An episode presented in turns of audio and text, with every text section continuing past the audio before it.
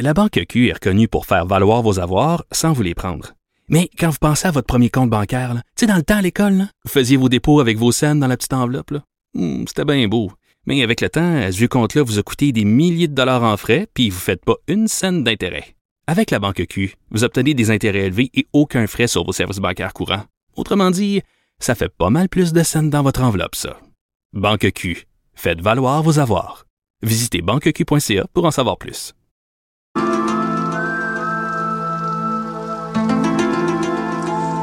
Alors, tous les jeudis, on parle de complot, de thé- théorie du complot avec Alexandre Moranville Wallet. Et là, ça tombe bien, Alexandre, parce que je suis malade comme un chien, j'ai une gastro. Et c'était même pas prévu, hein, le sujet du jour en accord avec ta, ta maladie. La pharmacie, tu parles Big Pharma. Big Pharma, et vous pardonnerez l'anglicisme, parce que c'est vraiment le mot qu'on utilise, là, même en français, pour expliquer ce- ce- cette théorie du complot qui, euh, je suis certain, va venir toucher une fibre sensible chez beaucoup de gens, parce que c'est... Ben, on c'est- haït les Big Pharma. On les déteste. Et C'est sûr qu'à l'origine, si on parle dans la réalité, là, dans le concret, euh, on s'entend, tout le monde est à la merci des compagnies pharmaceutiques. Hein, puis c'est ce qui euh, donne l'origine vraiment de ce genre de théorie-là. C'est parce qu'on est on est littéralement dépendant de ces grandes compagnies qui fournissent les médicaments. En même temps, euh, est-ce que ça sauve des vies, encore une fois?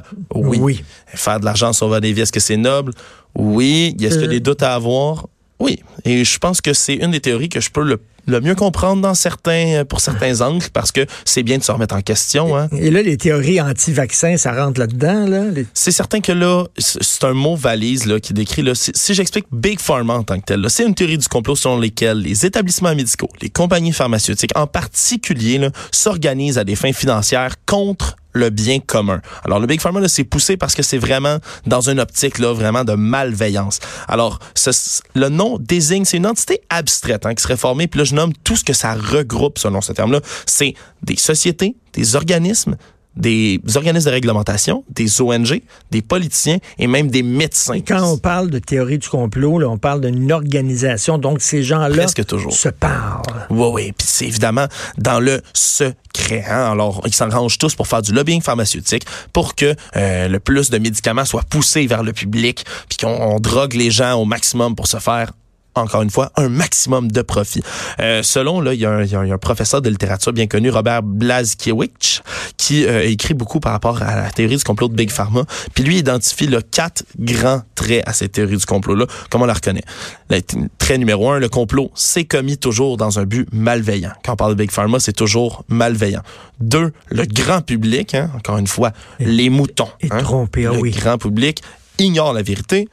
Trois, l'absence de preuves tient lieu de preuves, Richard. Alors quand, si on le sait pas, puis si on n'a pas de preuves là-dessus, c'est parce qu'on nous a caché les preuves. Ça, c'est bon. Donc, c'est L'absence de preuves tient lieu de C'est un win-win situation. Si j'ai des preuves, ah, ça prouve euh, ma théorie, mais si j'ai pas de preuves, ah, ça prouve ma théorie. Ça prouve que oui, effectivement. Wow. C'est toujours, ben oui, c'est gagnant-gagnant. On peut jamais perdre. C'est fantastique.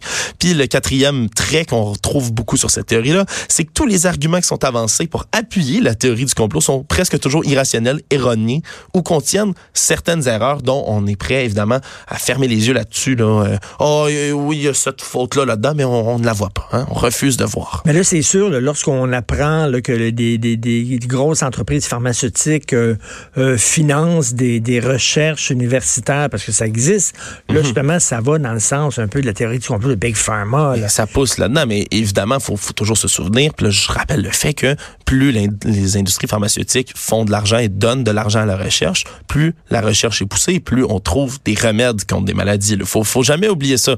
Cet argent-là, oui, enrichit beaucoup de gens. Puis je, suis extrêmement d'accord là-dessus. Là. Faut toujours remettre en question un peu euh, le, concept de l'industrie, mais reste que ça sauve des vies.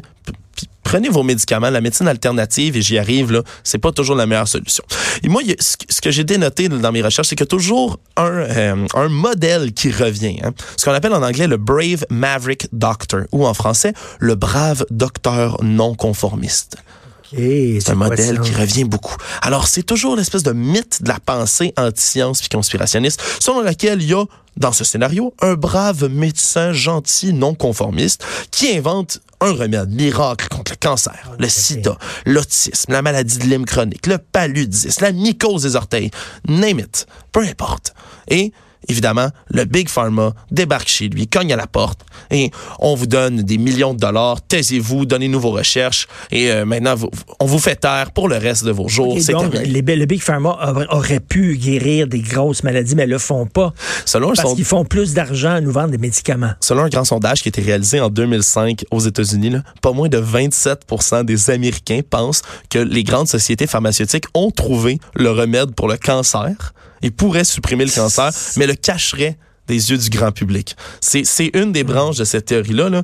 Euh, Puis il faut souvenir que c'est complètement farfelu, hein, je, je démentis ça tout de suite. L'idée de retenir un traitement, ça ça produit pas plus de profit de retenir le traitement puis de traiter en ce moment que le véritable remède contre le cancer. Là. Il ferait beaucoup plus de profit sur, un, sur une simple base en guérissant le cancer qu'en le guérissant pas. Là. C'est pas... Euh... De toute façon, si tu guéris le cancer, les gens vont mourir d'une autre maladie parce qu'on meurt tous. Mais... Fait que si on on meurt pas du cancer, on va mourir d'autres choses. choses. Tout à fait. Et c'est certain que cette théorie-là, -là, c'est complètement farfelu, mais 27% des Américains, selon ce sondage-là, 27% c'est plus du corps, c'est complètement aberrant dans tous les cas. Mais c'est ce qui fait aussi qu'il y a des modèles contraires qui peuvent venir s'ajouter là-dedans. On va penser, entre autres, tu l'as dit tantôt, aux antivax. On va penser à Andrew Wakefield. Hein? C'est ce scientifique, ce scientifique, entre guillemets. On ne voit pas mes guillemets, mesdames et messieurs les auditeurs, mais j'en fais des gros. Euh, Andrew Wakefield, c'était ce, ce, docteur, ce médecin qui a fait des travaux, qui a publié dans une grande revue médicale en 1998 et qui, dans laquelle il disait qu'il y avait une corrélation directe entre les vaccins et l'autisme.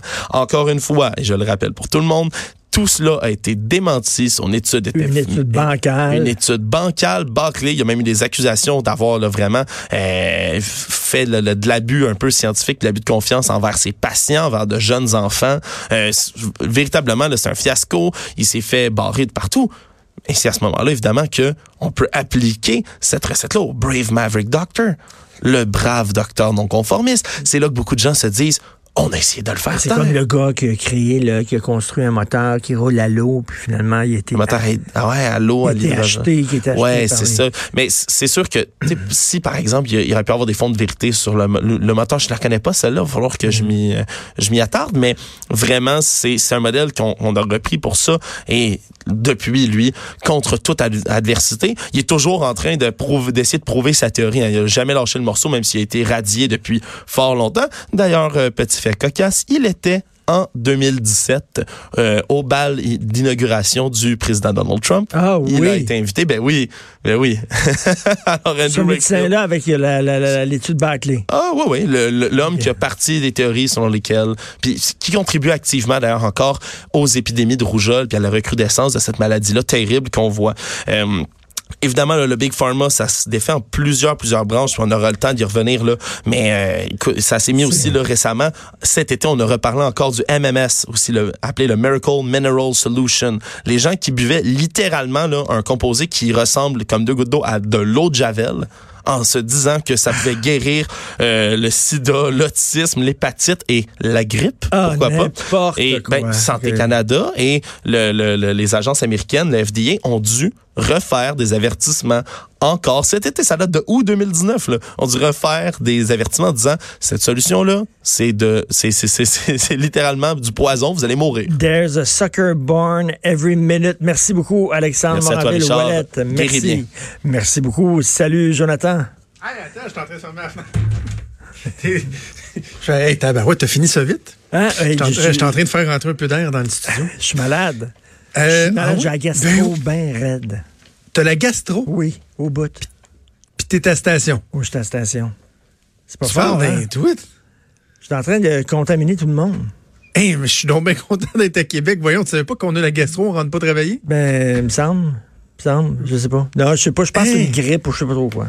ben, je sais pas, mais euh, notre patron, Luc Fortin aussi, il a dit qu'il a la gastro. Ben oui, puis il est resté chez eux.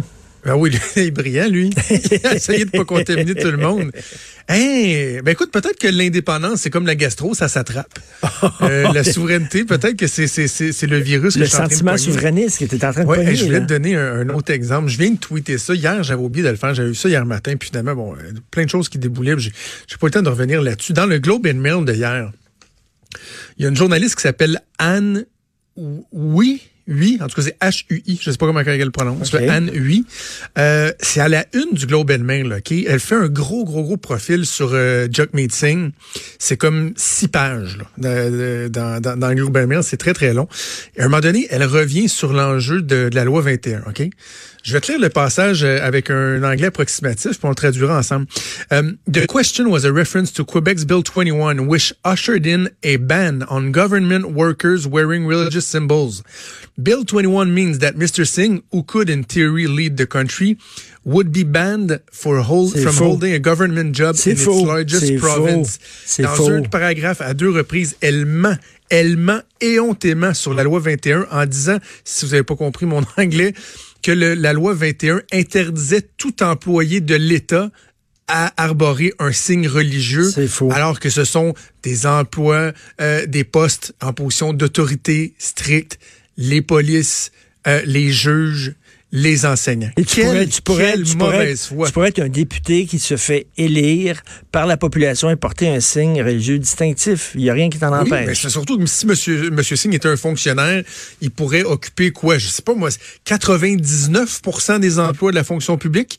Tu sais, si tu prends tous les types de jobs versus être euh, euh, un juge, un Et- avocat, et, un ça, policier, et ça, c'est en première page du Globe and Mail. Fait que t'imagines si des gens qui devraient être des should know better, là, si des gens qui connaissent la politique font des erreurs comme ça, t'imagines le, le, le- le citoyen ordinaire? Mais je m'excuse, j'oserais avancer que ça peut pas être une erreur. Qu'une journaliste professionnelle, consciencieuse, qui suit la politique, qui suit les débats, qui suit la campagne électorale, qui entend des chefs politiques parler de cette histoire-là depuis des semaines, ne peut pas sciemment avoir ignoré, ne peut pas ignorer le fait que c'est pas vrai ce qu'elle dit. Sauf que le problème, c'est que c'est le effing Globe and Mail. là.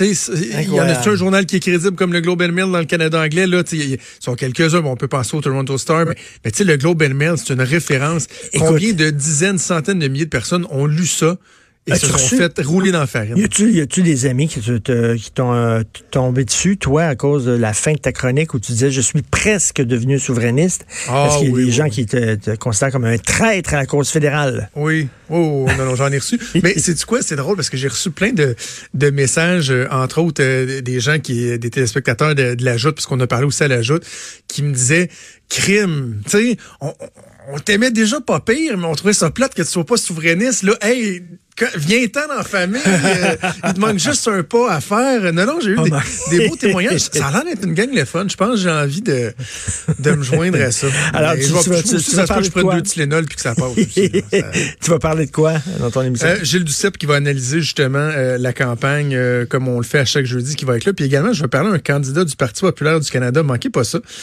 Euh, Danny Boudreau. Euh, on, a pris connaissance de Danny Boudreau par une vidéo diffusée sur euh, Facebook d'un débat qu'il y a eu au Saguenay-Lac-Saint-Jean. Euh, lui, il est candidat donc du Parti populaire.